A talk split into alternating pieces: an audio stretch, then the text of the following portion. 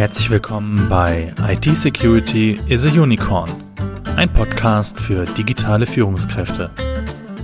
Dieser Podcast wird gesponsert von BISA, der Bernards Information Security Agency.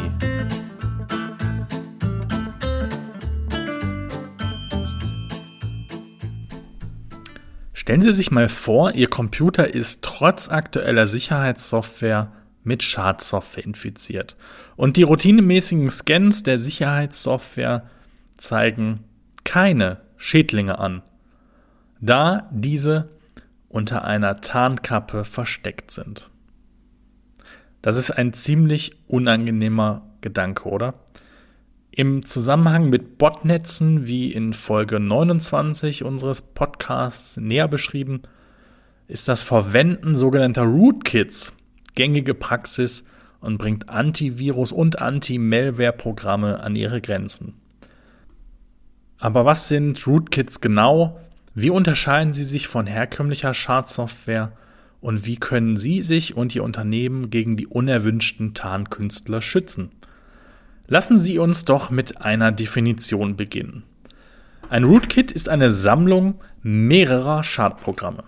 Das Kit arbeitet auf verschiedenen Berechtigungsebenen und kann die Aktivitäten von Viren und Malware verschleiern sowie Angreifern den künftigen Zugriff auf das System erleichtern. Dazu nutzt das Kit verschiedene Wege. Je nachdem, auf welcher Berechtigungsebene sich das Rootkit einnistet, haben die Angreifer umfassende Rechte auf dem System. Daher stammt übrigens auch der Name. Root, englisch Wurzel, nennt sich das Wurzelverzeichnis in Unix bzw. Linux-Systemen, welches nur mit gleichnamigen Berechtigungen, sogenannten Root-Rechten, gelesen oder beschrieben werden kann. Die ersten Rootkits wurden also ausschließlich für Unix-basierte Betriebssysteme entwickelt. Der Name hat sich jedoch durchgesetzt, auch wenn Rootkits heutzutage auf fast allen Betriebssystemen anzutreffen sind und sich natürlich die Berechtigungsstruktur je nach Betriebssystem unterscheidet.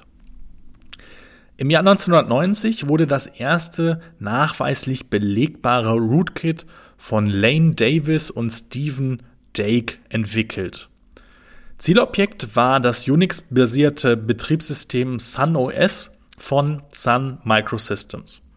Das Rootkit hatte elementare Kernelfunktionen und Befehle manipuliert also Funktionen und Befehle, die grundlegende Informationen für den Administrator bereitstellen, wie zum Beispiel das Anzeigen von Dateien und Ordnern, von ausgeführten Programmen, Netzwerkverbindungen und zahlreicher weiterer Informationen.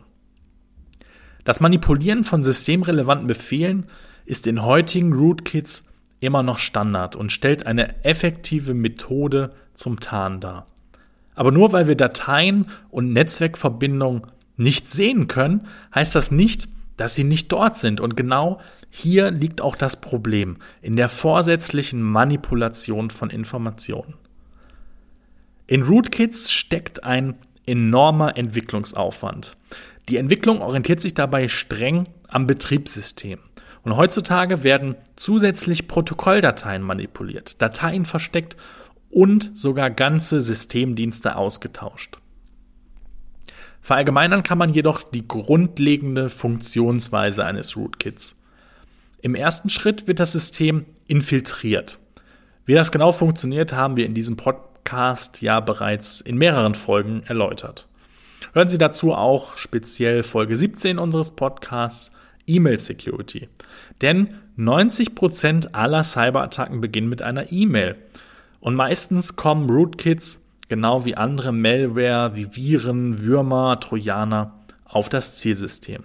Und einmal im System versteckt sich das Rootkit mit Hilfe der verschiedenen auf das Betriebssystem abgestimmten Werkzeuge so gut wie möglich vor dem Benutzer und natürlich vor der eingesetzten Sicherheitssoftware.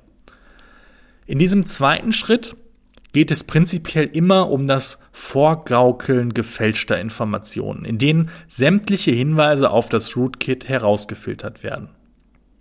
In Schritt 3 wird dann eine sogenannte Backdoor eingerichtet, also eine Hintertür für potenzielle Cyberangriffe und Cyberspionage. Angreifer können dann Informationen über den Benutzer sammeln und einfach Trojaner sowie andere Schädlinge installieren. Ja, wie bereits in der Einleitung erläutert, finden Rootkits häufig im Zusammenhang mit der Integration in ein Botnetz ihren Weg auf das Zielsystem. Nachfolgend möchten wir Ihnen die wichtigsten Rootkits und deren Integration in das Betriebssystem ganz kurz vorstellen. Damit zu einem das Kernel Mode Rootkit. Und wie der Name vermuten lässt, nisten sich diese Rootkits auf Kernel-Ebene des Betriebssystems ein. Dieser Bereich stellt die höchste Berechtigungsstufe dar und ermöglicht auch den tiefen Zugriff auf Hardware-Konfiguration und Systemeinstellungen. Dabei werden dann wichtige Programmzeilen im Kern, also Kernel des Betriebssystems durch eigenen, also schadhaften Code ersetzt. Da diese Art von Rootkit jedoch sehr schwierig zu programmieren ist und auch kaum Fehler verzeiht, weil ein Fehler im Kernel eines Computers führt meist zum Systemabsturz oder führt zumindest zu einer spürbaren Verlangsamung. Deswegen werden Rootkits auf dieser Ebene immer seltener, was natürlich auch an den immer komplexer werdenden Betriebssystemen liegt. Das führt uns zum nächsten Rootkit, nämlich dem User Mode Rootkit. Diese nisten sich im Gegensatz zu dem Kernel Mode Rootkit auf der Benutzerebene eines Betriebssystems ein. Auf dieser Ebene werden auch die meisten Programme vom Benutzer ausgeführt. Und dieser Bereich stellt gleichzeitig die niedrigste Berechtigungsebene dar. Geben potenziellen Angreifern also weniger Macht über den Computer, sind aber wesentlich einfacher zu programmieren und schränken die Systemleistung nicht so sehr ein wie eine Manipulation auf Kernelebene. Dennoch sind sie ein Einfallstor für zukünftige Angriffe. Es gibt noch weitere, weniger relevante Rootkits, wie zum Beispiel Application Rootkits, welche auf der Anwendungsebene handeln. Das wird oft bei Raubkopien von Computerspielen und Software verwendet.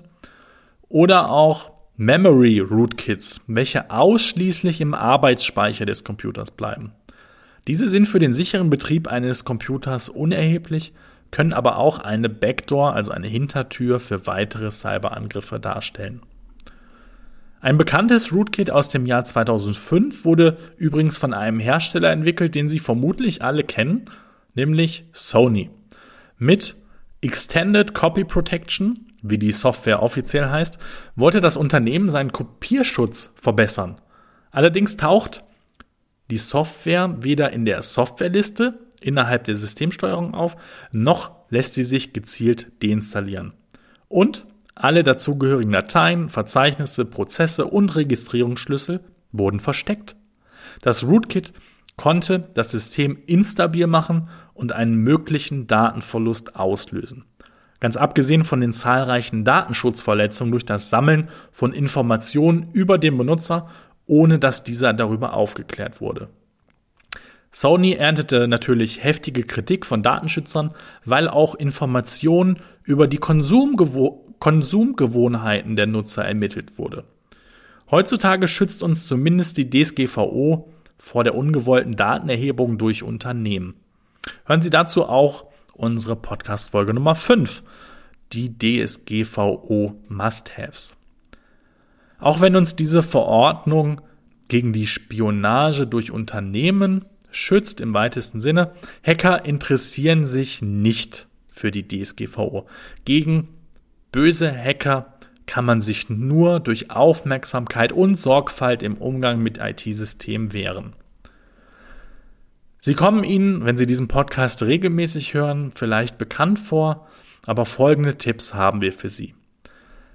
Erstens, minimieren Sie den Angriffsvektor Mensch. Also schulen Sie Ihre Mitarbeiter, schaffen Sie ein Bewusstsein für solche Angriffsmethoden.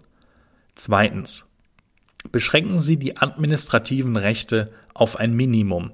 Also nur die Administratoren sollten Adminrechte haben und diese sollten auch mit einem zusätzlichen Admin-User ausgestattet sein. Also im Tagesgeschäft mit einem ganz normalen User arbeiten. Drittens, installieren Sie regelmäßig Sicherheitsupdates. Das hören wir ständig und immer und überall und es ist so wichtig. Viertens, verwenden Sie und updaten Sie Antivirus und Malware-Scanner. Fünftens, machen Sie regelmäßig Datensicherung. Denn je nachdem, wie tief sich ein Rootkit im System einnistet, kann nur eine Neuinstallation des betroffenen Geräts helfen. Auch wenn Rootkits spezifisch, technisch anspruchsvoll umgesetzt und hartnäckig sind, der Infektionsweg ist ähnlich dem von anderen Cyberbedrohungen. Die Folgen können auf jeden Fall erheblich sein. Wir hoffen, diese etwas technischere Folge hat Ihnen gefallen und wir würden uns natürlich freuen, wenn Sie diesen Podcast weiterempfehlen und natürlich, wenn Sie uns eine Bewertung schreiben auf iTunes oder auch gerne bei Google, wenn Sie nach BISA-Bonn suchen. Ja, bei Fragen, Wünschen oder Anregungen, Sie kennen das, wenn Sie den Podcast länger hören, schicken Sie gerne Ihre Mail an podcast.bisa-bonn.de und bis dahin alles Gute für Sie, bleiben Sie sicher. Ihr Sebastian Halle von BISA.